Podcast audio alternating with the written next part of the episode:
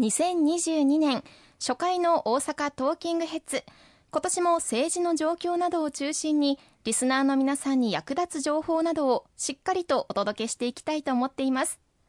ここでは私が石川さんを知るためにたくさんの質問をさせていただきたいと思います。大変ありがとうございます、よろしくお願いいたします、よろしくお願いします。私もあのこの収録に向けて少しあの石川さんの経歴を調べさせていただいたんですよ。ありがとうございます。はい。そこであの大学がまず工学部ご出身なんですよね。そうですね。大学時代は工学部生物工学科というところで4年間学ばせていただきました。それはもうあの環境問題などに興味があったということですか？そうですね。1990年代日本も高度経済成長を終えて、まあ、バブルが崩壊をした。このままで本当に日本の経済はいいのか？またあの世界の人類の行く末はこのままでいいのか、まあ、環境問題に対する関心が非常に高まってきた時代に学生時代を過ごしました。その中で私自身生物工学科という環境分野の一端を学ぶ学科に所属しておりましたしまたサークルも地球環境サークルというサークルに所属をしたりあと他の大学の学生の皆さんと一緒に環境系の NGO を立ち上げたり、まあ、環境運動にまあ学生時代、えー、若気の至りと言いましょうかあの身を投じていたんですね。すごい精力的にもう環境について活動されてらっしゃったんですね。そうですね。まあ、あの、例えば大学祭のゴミの分別をどうするかとか、あるいは同じ学生の皆さんに環境問題に対する関心を持っていただくにはどうすればいいかとか、まあ、いろんな大学の学生の皆さんと一緒に徹夜でいろいろ討論、議論したことも懐かしい思い出ですね。そうなんですね。でも、そこまでその環境にこう尽力されていたのに、どうして、あの、外務省に入省しようと思われたんですか、はい、就職先をどうしようかと、まあ、学生時代悩んでいた中でやはり環境問題に関われるような仕事をしたいというふうに思っていたんです。一つの道筋としては例えば大学に行ってそのまま環境分野の研究をするということもあったんですがなかなかあの自分の経済的に大学院に進学することは難しいというのが一つありました。そしてあの大学時代、まあ、NGO を立ち上げたので NGO 活動を続けるということも進路としてあるかなと思ったんですがまあ、今もそうですけれども日本の社会において NGO で生活を立てていくというのはなかなか難しいという現実がありました、まあ、その中でたまたまあの私の親友の一人が外務省を目指していたんですけれども話をする中で外務省の仕事っていうのは実はいろいろあって地球環境問題気候変動枠組み条約とか当時京都議定書というのも注目をされておりました。また海洋に関する漁業交渉ですとか海洋汚染を国際社会全体で取り組んでいかなければいけないとかこういう環境境に関する外交の分野っていうのもあるんだっていうのを聞いてあそれはぜひ私もあの目指してみたいなというふうに思って、まあ、その親友に感化されて、まあ、外務省を目指すことにしたんですね。そうなんですね実際にそこから外務省に、まあ、入省されたということですがまずあの中東に赴任されたんですよね。これあの希望されて中東に行かれたんですはい、あの実はもともと先ほど言いました通り、まあ、環境分野で仕事をしたいというふうに思っておりましたので例えばあの行くのであれば砂漠の緑化に関われるようなアフリカとかそういったところに行きたいという思いもありました。砂漠という意味では、まあ、中東も一つの分野としてあるなというふうには思ってはいたんですけれども中東に自ら行きたいというふうに思っていたわけでは実はなかったんです。あそうなんですか、えー、外務省は認証しますとそれぞれの職員が専門の言語をあの決めるんですね、はい、でその言語で、まあ、外務省の職員として働いていくということになるんです。外務省全体で大体40言語ぐらい世界の言語をカバーしているんですけれどもあなたは何を言語を希望しますかというふうに聞かれた時に1人5つ出せるんですけれどもその第4希望としてアラビア語というのを書いて第4希望、えー、そうなんです。第4希望がまあ通ったということになります。そうだったんですね。ちなみにその時第一希望は何にされていたんですか？第一希望はですねあのまあそもそも私は世界中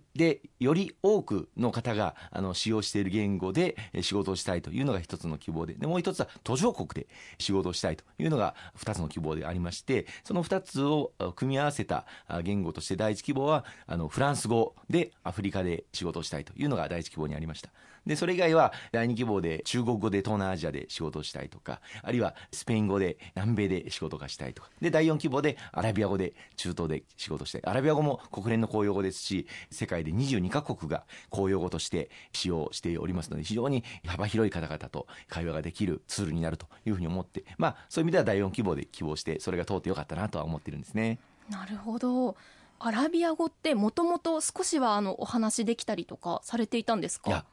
全く触れたことも見たことも聞いたこともなかったというのが現実です。ですからまあ正直アラビア語と決まった時は本当に大丈夫かなっていう思いもありましたけれども外務省に入りまして研修も受けさせていただいて学べば学ぶほどその魅力に取りつかれたというか歴史ある文明の発祥の地でもありますしあるいは哲学宗教科学こうしたことが生まれた。一方で長年にわたって戦争と紛争が絶えない地域でもあるというまさに人類の縮図のような場所に仕事で関わらせていただくことができ本当に勉強になりましたね。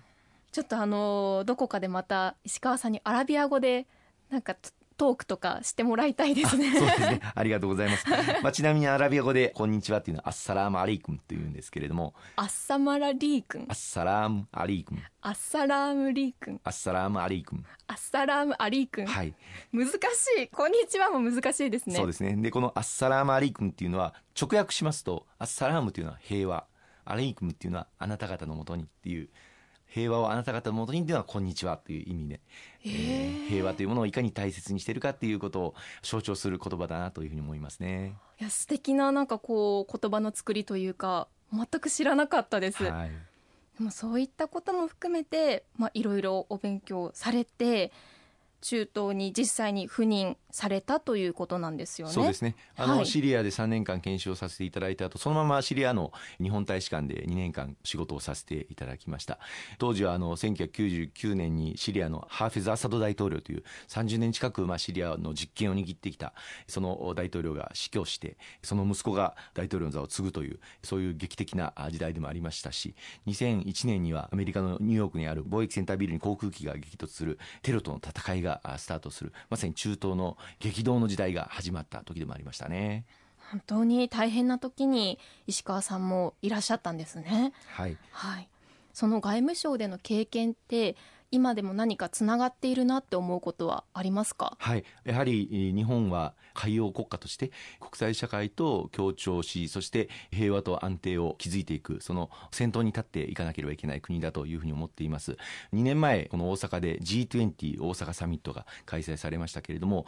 このことにもあの関わらせていただくことができましてまずあの G20 サミットを日本で議長として開催をするのは初めてのことだったんですけれどもどの町でやるかということを議論しているときにぜひとも大阪でやるべきだというふうに言わせていただいたのはあの私なんです。でその後まあいろいろとあの他にも立候補されるあの町ありましたけれども最終的にあの大阪で開催できたということは非常に良かったなというふうに思います。特に世界三十数カ国の首脳が一堂に会する大規模の国際会議ですので各首脳がそれぞれぞれ政府専用機アメリカのエアフォースワンなど乗ってきますそれだけのあの飛行機を受け入れるだけの空港の機能がなくてはなりませんしまた各国数百人からま1000人規模のスタッフを連れて一緒に来ますのでそれだけの規模の人員を受け入れる宿泊施設もなくてはなりませんしまた極めて厳重なあの水も漏らさぬ警備体制を敷かなければいけないこういったことができる街というのはなかなかそうなくてですね私は大阪ならできるというふうに確信をしてぜひ大阪でやるべきだというふうに訴えさせていただいたんです。